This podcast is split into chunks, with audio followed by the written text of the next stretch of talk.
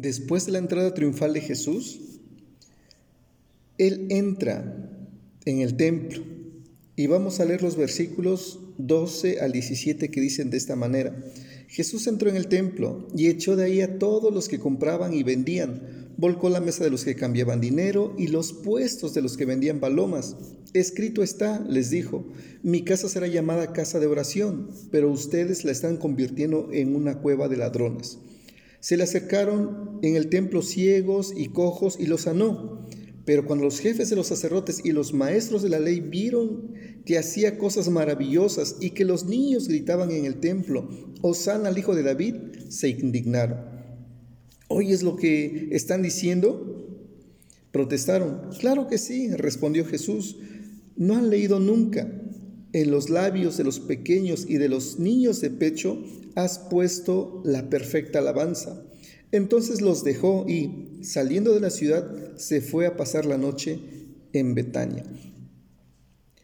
Lo que me llama la atención de, este, de esta porción de las Escrituras es que Jesús entra al templo y desde hace mucho tiempo el templo se había convertido en un mercado. Había dejado de ser el lugar de oración, había dejado de ser el lugar de adoración a Dios y se había convertido en un lugar de un negocio jugoso.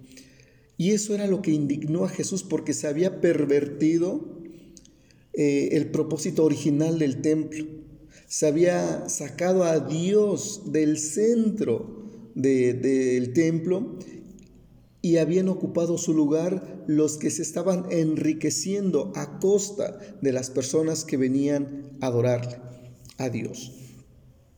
Y Jesús dice, mi casa será llamada casa de oración, pero ustedes la han convertido en una cueva de ladrones. Y Jesús hace una limpieza del templo y esa limpieza enfureció a los líderes religiosos. Esa limpieza hizo que los líderes religiosos se pusieran rojos de coraje, crujieran los dientes de furia contra Jesús. ¿Por qué?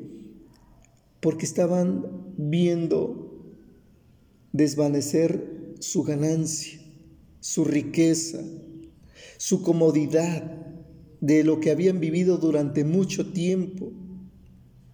Pero era necesaria esa limpieza, era necesario que el templo volviera a ser para lo cual fue hecho la adoración a Dios.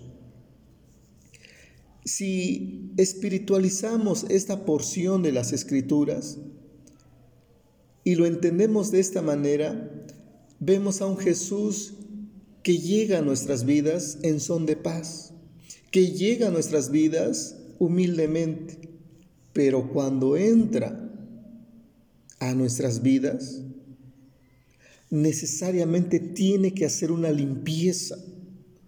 Y esa limpieza muchas veces no agrada, o mejor dicho, siempre no agrada, porque Jesús tiene que desechar lo que se ha corrompido en nuestras vidas. Y a veces eso nos duele, a veces eso nos enoja, pero es necesaria la limpieza en nuestra vida si queremos que Jesús more en ella.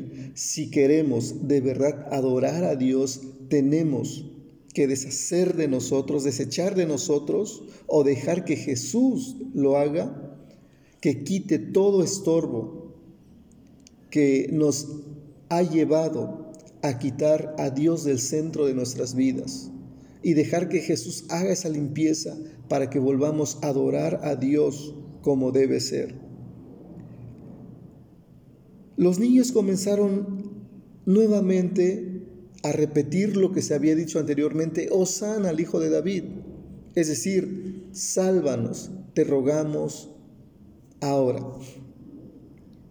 Y los líderes religiosos le dicen a Jesús, ¿acaso no estás escuchando lo que esos están diciendo? Es decir, la blasfemia que esos están diciendo. Jesús dice, sí, exactamente.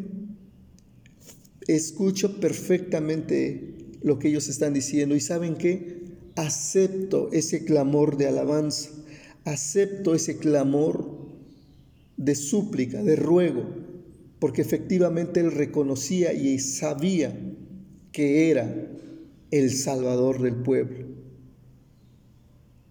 el que venía en son de paz, pero también a purificar, a limpiar